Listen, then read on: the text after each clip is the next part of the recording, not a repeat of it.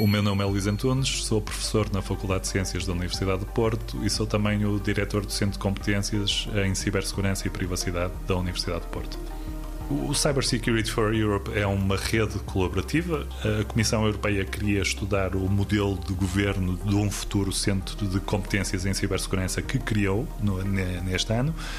E, portanto, e através de quatro projetos piloto, queria estudar o modelo de governo de, desses quatro pilotos para depois extrapolar as melhores práticas para aquilo que é hoje o Centro Europeu, o Centro de Competências em Cibersegurança. Portanto, participamos do modelo de governo e participamos muito ativamente do modelo de governo e participamos eh, em dois pilotos, um piloto de Smart Cities, ou seja, de cidades inteligentes, em que o nosso contributo é na componente da gestão da identidade digital dos objetos, e, e participamos também num outro piloto que é Data Sharing, ou seja, partilha de dados, onde o nosso argumento tem sido a dois níveis que não devíamos partilhar dados.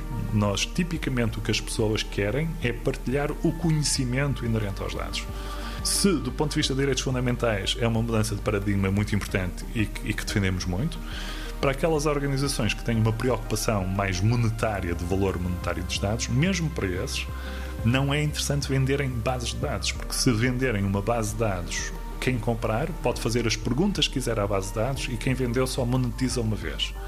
Ao passo que, se monetizar um modelo de perguntas-respostas, se a sua base de dados tiver muito interesse, vai ter muitas perguntas e a cada pergunta pode cobrar um FII.